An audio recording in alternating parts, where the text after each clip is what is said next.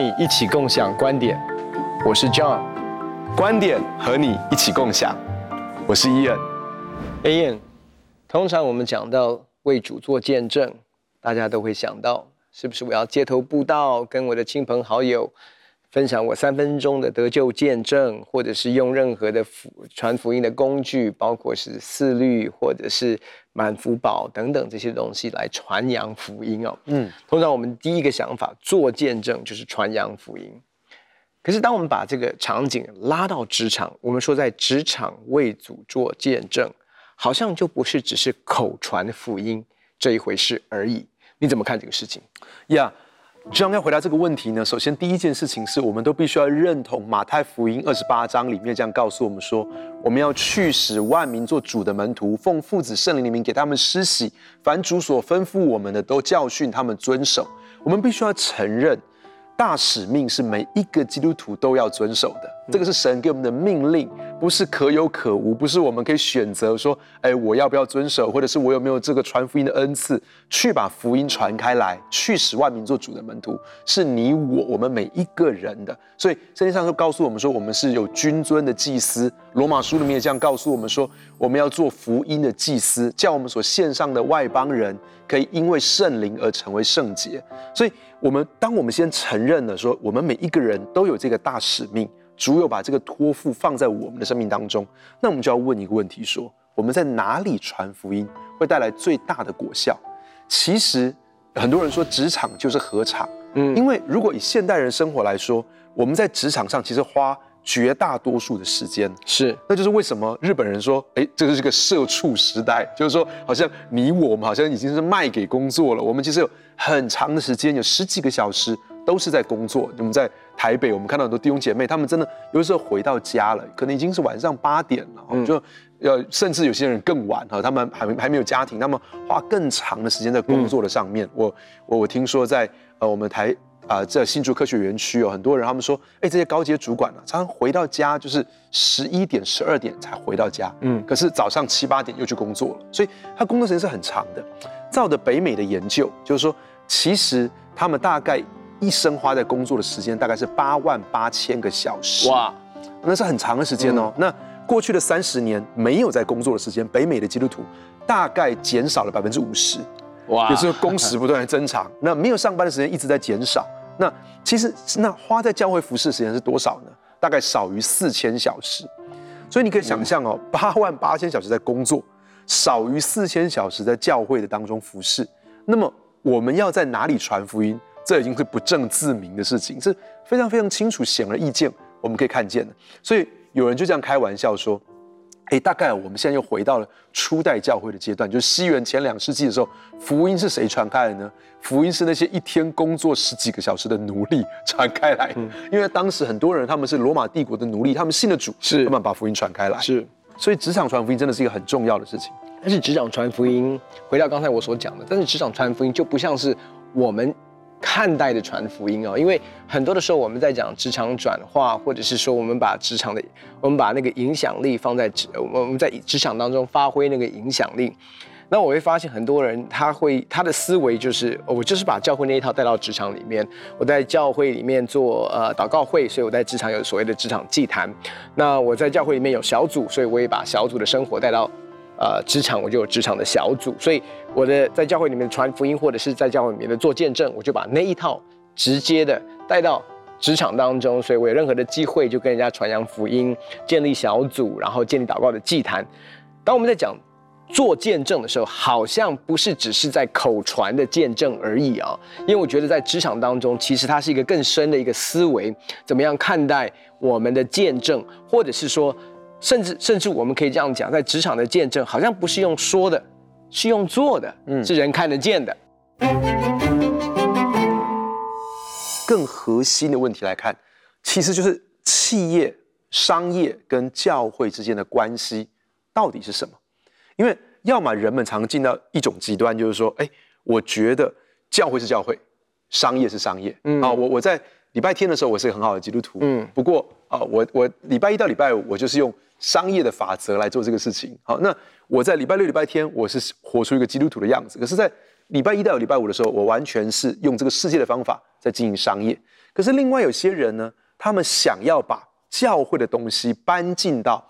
呃商业的里面，他们希望说，哎，神是统管这一切的，不应该有二分法。所以呢，我就想要把教会搬到这个地方去，到底是不是这个样子呢？我们回来看哦，其实教商业跟教会之间的关系到底是什么？你知道 company 啊，公司这个字很特别，因为在拉丁文里面的 company，它其实是来自于两个，一个 cum 这个字就是一同，嗯，共同，panis 这个字呢就是面包，所以 company 公公司这个字，企业这个字，其实一开始的意思就是分享面包，就是我们你知道，我我自己靠我的手工艺，我可以。赚到面包，嗯，但是但是我们组成一个公司，我们大家都可以有面包，哦，这是不只是我们彼此分享，我们大家都可以赚到更多的面包。那很多人就是啊、呃，人们研究就发现，他就说，其实教会，其其实企业的原型是从教会来的。怎么说呢？在教会兴起之前呢，你知道人类的组织里面基本上只有两个大的，第一个就是家庭，嗯哼，oikos，嗯哼，第二个是政府。Polis，嗯，你知道，所以在这个这个啊、呃、家庭跟政府之外，兴起的第三种组织就是教会，嗯，那很多人们真的去研究的时候，就发现说，有一个学者叫 Max 啊、呃、Stackhouse，他这么说，他说圣本笃修道会其实是企业的原型，所以你知道这些这个修会啊，他们建立的这个修会，他们有基地，然后不断的向其他地方来扩张，啊，其实这个是企业的，这因为在那个更早之前。都是有个人的手工艺，然后做一些简单的交换。可是真正有这样的组织，有这样的架构，其实是从教会来的。所以，如果我们这样去想，会很颠覆我们的思想。说，哎，原来商业是从教会产生这种不是家庭，也不是政府之外的第三类的组织，而且它有这样的清楚的架构，有这样清楚的组织，其实是从教会来的。那到底教会跟商业之间呢？他们之间的存在的关系是什么？有一种就是说完全没关系。一种就是说，哦，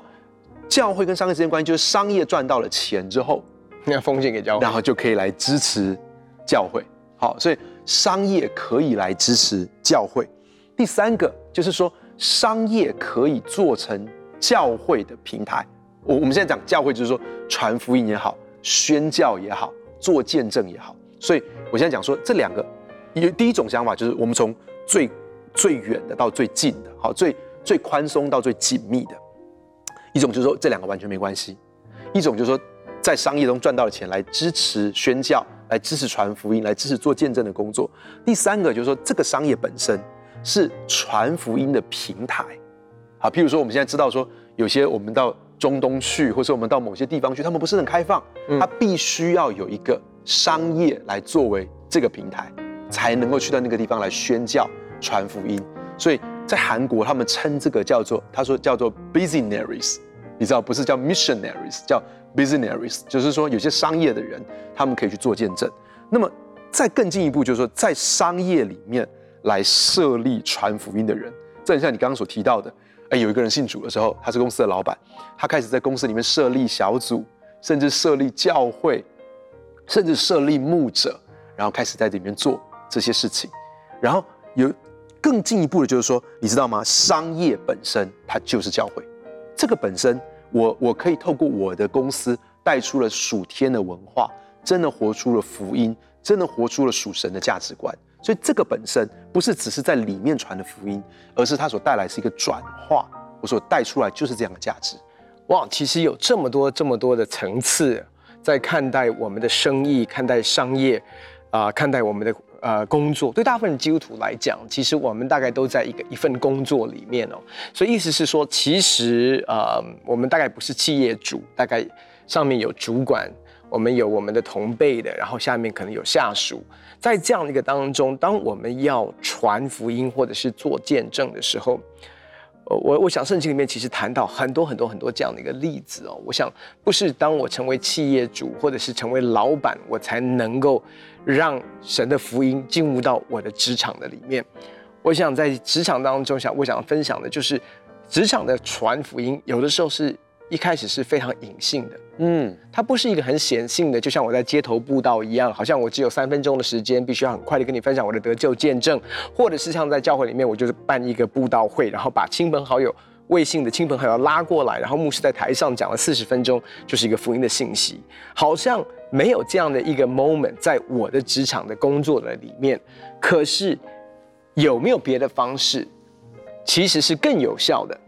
能够在职场的里面，我做见证，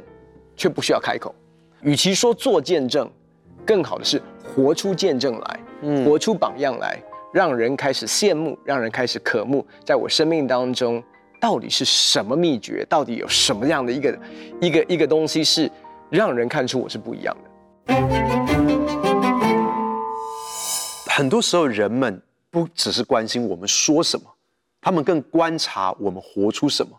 所以，当他们先看到我们活出了这个之后，他们才会接受我们所传讲的福音。如果一个基督徒在他的工作表现上面并没有很投入、很认真，或是很让人尊敬，那么其实。他无论怎么样子卖力的传讲福音，都很难得到别人的尊重。我想起我以前在啊、大学读书的时候呢，那个时候我有一个经济系的同学呢，他也是一个基督徒，可是呢他就说他们有一个老师是个非常火热的基督徒，然后他每一次上课的时候呢，他都很火热的传讲耶稣，可是他身旁的同学都说他可不可以好好讲经济学？嗯，因为我们很想要听关于经济学的事情，可是他都在讲耶稣，我们都没有把经济学好。好，那其实说真的，这个老师他当然可以很火热传福音，可是如果他在课堂上面真的把经济学教得很好，然后以至于学生们他们非常的乐意去啊靠近他，呃请教他的问题，然后在那个过程当中，他很自然而然可以跟他们分享他个人的信仰，我觉得那可能会是更好的一件事情。你讲到老师哦，我就记得那时候我大三的时候刚好交换学生来台大读一年哦。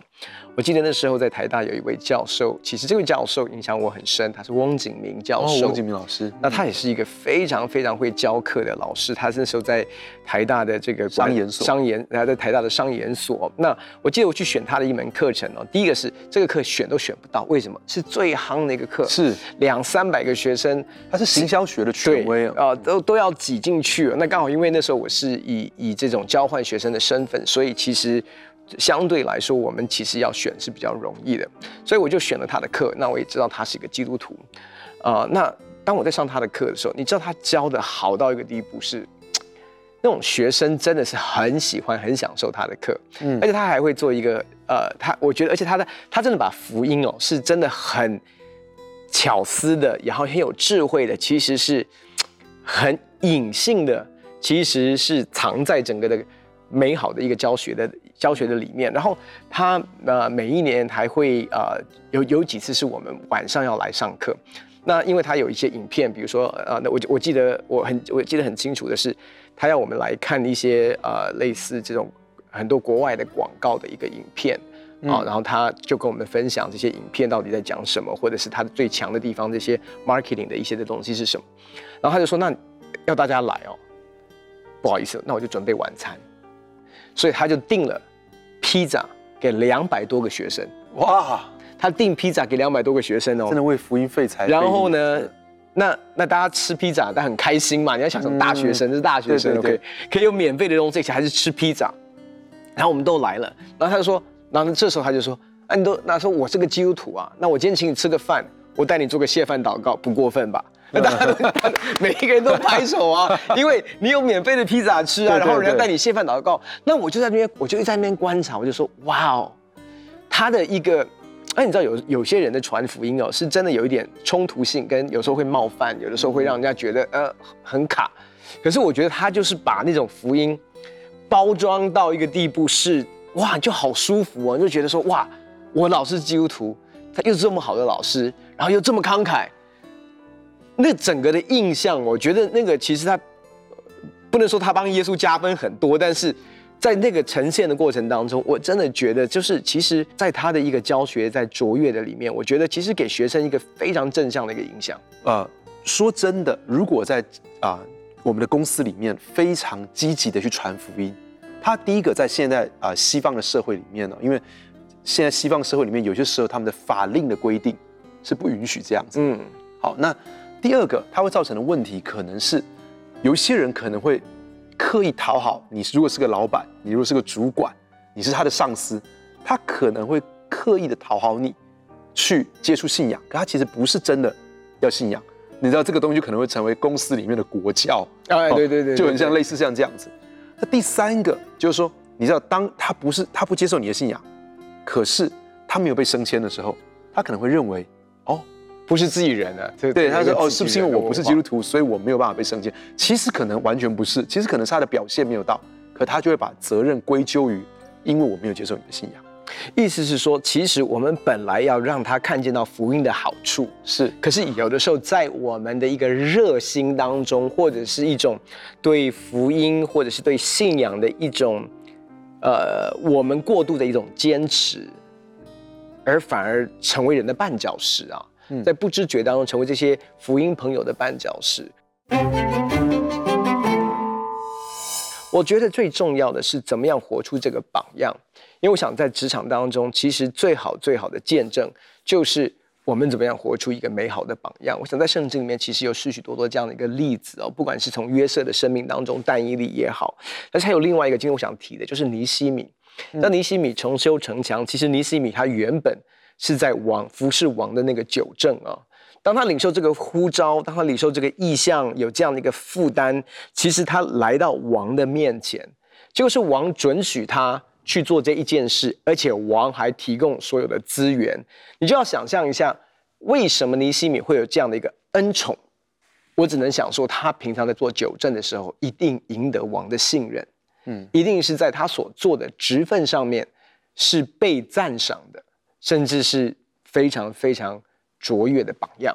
你知道啊，我有一次看到一本韩国的书哦，然后它里面就讲一个很真实的啊故事，就讲了一个外国的宣教士。那这个这个外国宣教士可能对韩国人来说，就好像我们的啊，好像我们的马偕博士这样子哦。那就他到韩国去传福音的时候，然后他到那个地方讲耶稣，然后就有一个人在会场当中，就大家都在那边听，很认真的听的时候，突然就有一个人拿起来，就是要拿棍子要打他。然后哦，后来呢，这个他就他就赶快离开哈，别人就保护他离开。就离开他之后呢，会到一个棚子里面去，就是他们他到他到一个棚子去休息的时候呢，哎，结果那个拿棍子要打他的人呢，刚好也走到这个棚子里面来休息，然后这个这个外国宣教士就拿了两颗甜瓜，跟那个本来拿棍子打他的人跟他分享，就这样子。然后有一天呢，这个宣教士隔了很多年很多年，他到一个教会去分享的时候呢，就有一个白发苍苍的人走到这个宣教士面前说：“我不知道你记不记得我，我以前要拿棍子打你。”然后就说。啊，你怎么会在这里？他说，传福音给我的是你那两颗甜瓜。其实说真的，很多时候我们在生活当中，我们真的要常常去把甜瓜给出去。其实有的时候是透过我们在生活当中，我们对人的爱，我们对人的关怀，我们所活出来的生命见证，甚至是我们很自然流露出来的喜乐跟平安。那我们身旁的人会被这些东西所感染，他们看见我们生命当中活出来的。以至于，可能一开始他们不一定接受我们所讲的，嗯，可是我们曾经所说过的那些话，其实照着圣经上所说，这是一个不能坏的种子。我认为我们还是需要做见证，但是更重要的是，我们必须要先活出那个生命跟榜样，以至于我们所讲的话会在人的里面发酵，会产生那个效应，会生根发芽，人们就会去想，哎，我们所说的话。我们真的活出那个生命。呃，其实实际上我们那么长时间在职场当中，但是你会发现，其实人面对的问题都都一样啊，要不是婚姻的问题、亲子的问题、工作上面的挑战跟困难等等这些的东西，其实他们在寻找的是真正的榜样，或者是真正的答案哦。那很多时候我们就跟他讲说，耶稣啊，耶稣是你的答案啊，耶稣是你一切生命当中的答案。可是我觉得，我我我觉得是这样子，就是常常我们很会回答人们没有在问的问题。我们觉得这个问题是你需要，这个答案是你需要知道的，你没有在问这个问题。可是人们在问的问题是什么？就是我的婚姻有没有出路？我的亲子关系、我的家庭有没有答案？或者是在职场当中我碰到的困境有没有人可以帮助我？我觉得其实，在职场当中，我觉得最美好的见证是什么？最美好的见证就是。你先活出那个答案来，嗯，换句话说，其实你要先回应人的是他正在问的问题，而不是我们觉得他们应该要问的问题，嗯，而我们好好的经营我们的家庭，好好的爱我们的呃，好好的爱我们的另外一半，当我们活出一个幸福美满的家庭的时候，其实我们不知道的是，你已经在做见证了，你已经在做见证了。我们牧养年轻人，我们都知道，其实现在年轻人对婚姻是没有什么憧憬的，嗯，因为他们看到太多破碎婚姻的例子在他们的生命当中。当我们好好的去经营我们的婚姻，好好的经营我们的家庭，其实你知道你在传福音吗？在职场当中，当你在分享说，哎，我的孩子每个每呃每个周末都回来看我，或者是我跟我孩子的互动，他可以跟我分享他的谈心。其实你你不知道的是。你当当你在谈你自己的家的时候，你也在做见证。因为其实我们的见证不只是，呃，主耶稣为我死。其实主耶稣为我死是是福音的核心。可是有的时候要分享这个福音的核心之前，其实你要让人家看得见，而且开始羡慕我们所有的生命。如果我们的生命不是令人羡慕的，如果我们在职场当中，我们没有让人看见到神怎么样与我们一起在职场上面一起同工。甚至没有让我们让别人会想要羡慕我们所拥有的生命。坦白讲，我们不管口才再好，我们不管再怎么样用福音的工具啊，说真的，其实我们能够表达的、传递的都是有限的。